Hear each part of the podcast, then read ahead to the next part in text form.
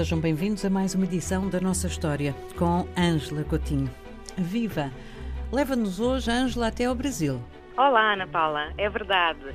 Hoje nós vamos recuar até ao ano de 1888, o ano em que foi aprovada a Lei Áurea, no dia 13 de maio, pela Princesa Isabel. Uh, no que é que consistia esta lei? Foi a lei que aboliu a escravatura de africanos, não é? deportados através do tráfico negreiro.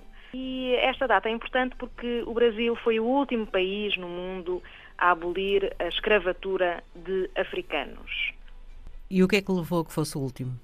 Bom, uh, importa referir que os historiadores calculam que este chamado tráfico negreiro terá transportado cerca de 11 milhões de pessoas da África até uh, aos países do continente americano Europa também, mas sobretudo no continente americano, onde, como sabemos, estiveram a trabalhar em plantações, não é?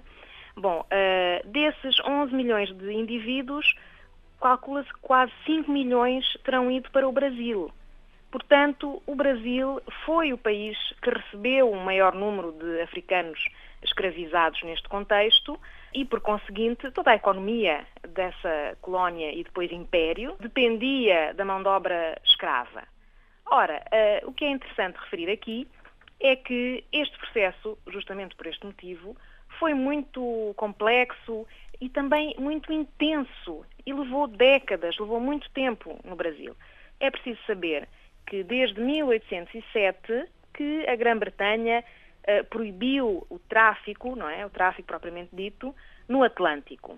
Bom, temos dois processos aqui distintos, um da proibição do tráfico e o outro da abolição da escravatura propriamente dita.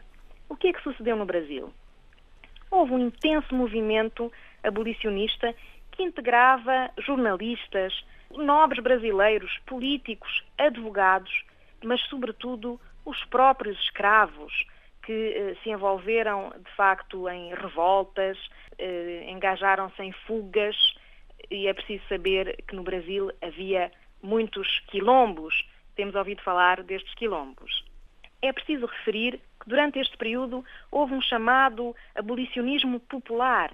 Foram criadas redes eh, de apoio a escravos em fuga, redes dinamizadas por brasileiros livres Uh, houve no Brasil 227 associações abolicionistas, uma imprensa dinâmica, com alguns abolicionistas muito conhecidos, como Luís Gama, ou José do Patrocínio, ou ainda André Rebouças. Portanto, foi um movimento intenso uh, na sociedade brasileira, que, du que, durou décadas.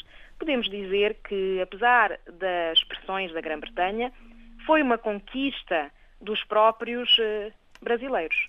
Isto quer dizer que, de um dos lados, daquele que se opunha, claro, à, à, à abolição da escravatura, uh, as armas eram poderosas, as forças eram muitas? E, sobretudo, a economia do Brasil dependia muito desta hum, forma de organização uh, do trabalho. Entretanto, no século XIX também sabemos que se intensificou muito a migração europeia para todo o continente americano e temos, por exemplo, italianos que passaram a trabalhar, mas como trabalhadores livres, é claro, eh, nestas plantações de café, por exemplo, no estado de São Paulo. Os nossos ouvintes, com certeza, já viram várias novelas que abordam uh, este tema. Uh, por conseguinte, vieram imigrantes europeus, sobretudo do sul da Europa, substituir esta mão de obra escrava nas plantações. Mas o Brasil dependia muito da mão de obra escrava e é bom referir que no continente americano temos o caso dos Estados Unidos da América, em que a escravidão de africanos foi abolida em 1865, na sequência da Guerra Civil Americana, como já tínhamos falado. E é preciso saber que aí também havia uma oposição entre o Norte e o Sul.